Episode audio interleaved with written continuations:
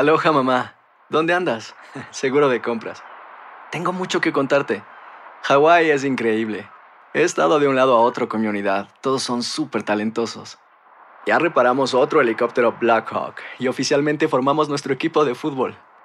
Para la próxima te cuento cómo voy con el surf y me cuentas qué te pareció el podcast que te compartí, ¿ok? Te quiero mucho. Be All You Can Be, visitando goarmy.com diagonal español. Hacer tequila, Don Julio, es como escribir una carta de amor a México. Beber tequila, Don Julio, es como declarar ese amor al mundo entero. Don Julio es el tequila de lujo original, hecho con la misma pasión que recorre las raíces de nuestro país. Porque si no es por amor, ¿para qué? Consume responsablemente. Don Julio Tequila, 40% alcohol por volumen, 2020. Importado por Diageo Americas, New York, New York. When something happens to your car, you might say,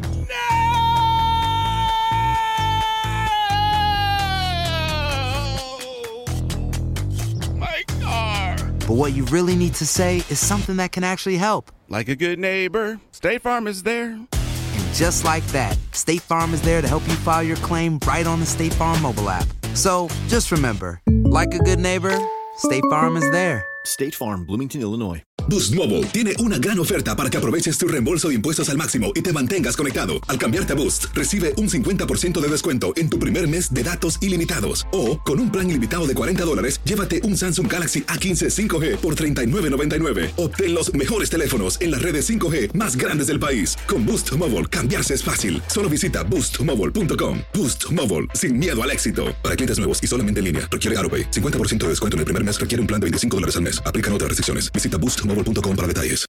El siguiente podcast es una presentación exclusiva de Euforia On Demand. desearíamos de que la situación en Nicaragua estuviera mejor, pero pues estamos en lo que estamos, ni modo. Mm, Sabemos la presión. ¿Hasta qué punto está el pueblo exigiendo eh, que Daniel Ortega salga del poder o que las elecciones se, se adelanten? Porque ha dicho bien claramente eh, Ortega que, eh, y le voy a leer lo que dijo, aquí las reglas las pone la Constitución de la República a través del pueblo. Las reglas no pueden venir o cambiarse de noche a la mañana porque se le ocurrió a un grupo de golpistas. ¿Cuál es el sentimiento del pueblo nicaragüense en estos momentos? Primero eh, hay que entender de que este mensaje que dio el presidente Daniel Ortega en su último discurso fue directamente para sus bases, que dicho sea de paso están reducidas. Fue para poco más de, de- fue para un grupo de personas que han sido fieles al presidente Ortega, pero que ya no ya no se considera como una fuerza eh, bastante grande. Eh, el sentimiento de la población continúa así- continúa siendo el mismo. Eh, desean de que el presidente Daniel Ortega salga del poder y que haya nuevas elecciones. De hecho, el último, la última, la última comparecencia del secretario general de la OEA, eh, Almagro, motivó de alguna forma eh, ese sentimiento y casualmente hoy, aquí son las casi las seis de la, mañana y pro- probablemente en unas dos horas vamos a tener una nueva marcha que se llama Con la fuerza de un volcán y se va a, a comprobar si eh, esta fuerza y este músculo social continúa intacto a pesar de tanta represión y muerte. Maynor, estoy impactada con, con el reporte que ha dado la Comisión Interamericana de Derechos Humanos, que habla de la cifra 264 muertos y 1.800 heridos a raíz de las protestas, ¿no? Que sacuden a, a tu país desde el pasado mes de abril. Eh, este, este aire eh, de, de marchas, pues yo la viví muy de cerca en Venezuela, soy venezolana, y, y vi como resultado muchas más muertes, ¿no?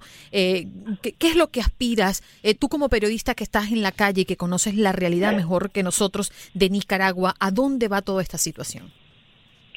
Pues aquí la, la única solución que tenemos es eh, seguir eh, marchando, seguir eh, protestando eh, cívicamente, porque las, la, tomar las armas y enfrentar a los cuer- cuerpos paramilitares no es una opción, porque esto de alguna manera pues significaría más muertes. Esa presión social que se le debe poner al presidente Daniel Ortega ya lo estaba afectando cuando empezó todo esto y pues él simplemente decidió jugar esa carta de permanecer en el poder a base de a base de fuerza, a base de muerte y violencia.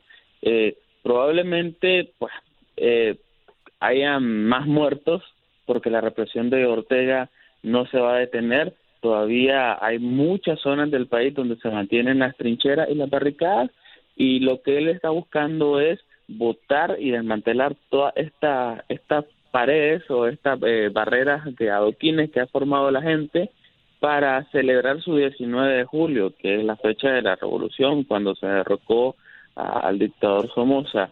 Eh, es probable, el, panorama continúa siendo siendo el mismo, puede haber más muerte, no no voy a, no voy a decir de que todo está controlado. Sin embargo, eh, este músculo social es lo que tiene que, que, siempre permanecer. Y hoy va a ser una prueba, digamos, de fuego porque eh, después de tantas marchas, después de la marcha del 30 de mayo donde hubo muertos, después de otra marcha donde también hubo ataque, eh, hoy va a quedar y se va a comprobar si la población eh, tiene miedo o si la población, a pesar de esa represión, quiere marchar. Maynor, eh, tengo dos preguntitas. Primero, ¿cuál es el origen de estas protestas? ¿Qué es lo que las motivó?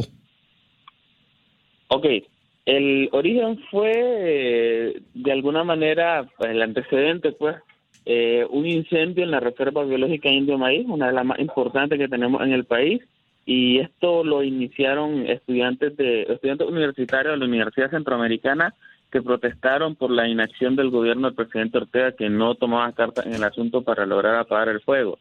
Después de esto, eh, este antecedente sirvió como fuerza para reclamar por la por la reforma al Instituto Nicaragüense de Seguridad Social, las cuales el presidente Ortega aprobó sin consenso con la población y sin consenso con los empresarios.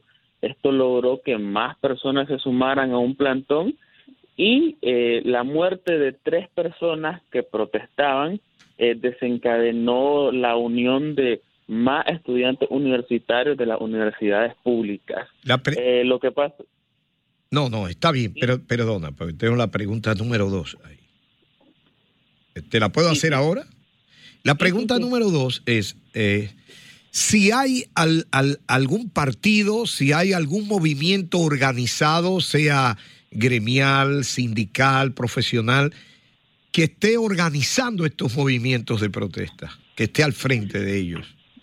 A ver, cuando todo esto empezó, todo fue autoconvocado. Aquí no hubo ningún movimiento político que saliera al paso y dijera, vamos a oponer al presidente Ortega. No, de hecho, los partidos políticos eh, no se han involucrado en esto. Ahora con la conformación de la Alianza por la Justicia y la Democracia, que es la que está presente en el diálogo nacional con las facciones del gobierno, sí ha tomado de alguna forma, podemos decir, eh, la coordinación, por ejemplo, de esta marcha, la coordinación del paro que va a haber eh, mañana de 24 horas y la coordinación de una caravana el sábado por todos los barrios de Managua y también por todas las ciudades del país.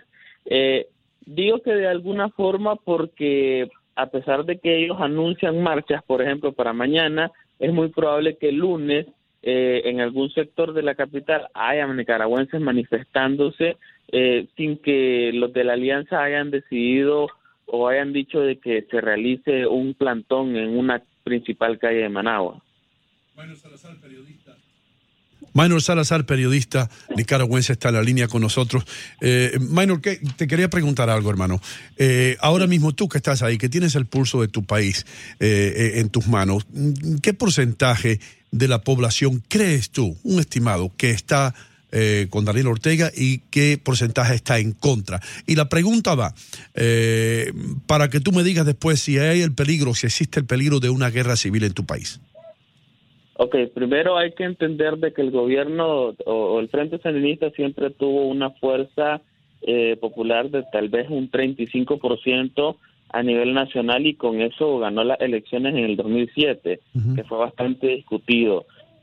Ese 35% es muy probable que ahora esté en un 15% y se debe a que la, en la represión el gobierno no ha este no ha identificado entre sandinistas, entre liberales Entonces, por ejemplo, ha tocado el barrio indígena de Monimbo, que era eh, bastante sandinista y que prácticamente toda la gente que vive acá eh, en ese barrio pues ha estado ya en contra de todo lo que está haciendo el presidente Ortega. Entonces podría decirte que un 15% de esa base que tiene que tenía el presidente Ortega de 35 sobre la guerra civil y el tema el punto está en que los nicaragüenses no tienen armas.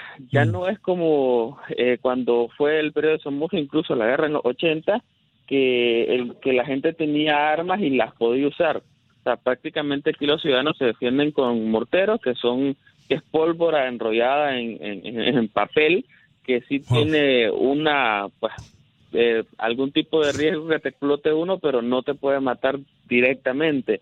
Y con piedras, eh, de hecho un caso emblemático fue el de un muchacho que eh, mientras tiraba eh, piedras con una resortera, pues fue impactado con tres balazos. Y eso conmovió mucho a los nicaragüenses. Entonces, una guerra civil eh, solo se podría desatar si el pueblo llegara a armarse, pero como se digo, es complicado porque las armas las tienen ellos. Mira, Maynor, que eh, basándome en lo que estás hablando, ¿qué, mm, ¿qué métodos están implementando para cuidarse las personas que manifiestan en las calles? Y también, pues ya has hablado un poquito de cómo está actuando la, entre comillas, fuerza no local para poder contrarrestar esta, estas protestas. Pues a ver, eh, las personas que protestan no, no tienen un método de seguridad para decir vamos a hacer esta marcha y vamos a pedir a un cuerpo de seguridad que nos vigile, no. Ni Están desamparados, pedir- solos en la calle. Sí, sí, ni siquiera se puede pedir el apoyo de la Policía Nacional porque es quien ha reprimido desde, desde el momento. Entonces simplemente es marchar y marchar, como decimos aquí, al lomo pelado sin ni siquiera un chaleco o un casco, igual que andamos muchos periodistas del país. Manuel Salazar, muchísimas gracias por estar con nosotros, hermano, y te deseamos lo mejor no solamente a ti, a todos eh, los nicaragüenses. Eh, tus enlaces a través de las redes sociales, si alguien quiere comunicarse contigo, contactarte, ¿cómo así? Ok, eh, en Twitter salgo, salgo arroba minor, arroba minor. Eh, pueden seguirme ahí en, en la cuenta de Twitter eh, por un mensaje directo, no hay ningún problema. Ok, muchísimas gracias y esperamos que todo salga bien en tu país, hermano. Thank you. Ok, muchas gracias. El pasado podcast fue una presentación exclusiva de Euphoria On Demand. Para escuchar otros episodios de este y otros podcasts, visítanos en euphoriaondemand.com. Boost Mobile tiene una gran oferta para que aproveches tu reembolso de impuestos al máximo y te mantengas conectado. Al cambiarte a Boost, recibe un 50% de descuento en tu primer mes de datos ilimitados. O, con un plan ilimitado de 40 dólares, llévate un Samsung Galaxy A15 5G por $39.99. Obtén los mejores teléfonos en las redes 5G más grandes del país. Con Boost Mobile, cambiarse es fácil. Solo visita boostmobile.com. Boost Mobile, sin miedo al éxito. Para clientes nuevos y solamente en línea, requiere AroPay. 50% de descuento en el primer mes requiere un plan de 25 dólares al mes. Aplican otras restricciones. Visita boostmobile.com para detalles. Dicen que traigo la suerte a todo el que está a mi lado. Y esa es mi mala fortuna. Basada en el clásico de Juan Rulfo, llega Univisión, El Gallo de Oro. Supongamos que la caponera puede inclinar la suerte a quien ella quiera. ¿Estás tardando en conquistarla? Con Lucero, José Ron y Plutarco Asa. Este gallo me está cambiando la vida. En una historia legendaria de amor y azar. No trates de cambiarme, no lo vas a lograr. El Gallo de Oro, lunes a viernes a las 9 por Univisión.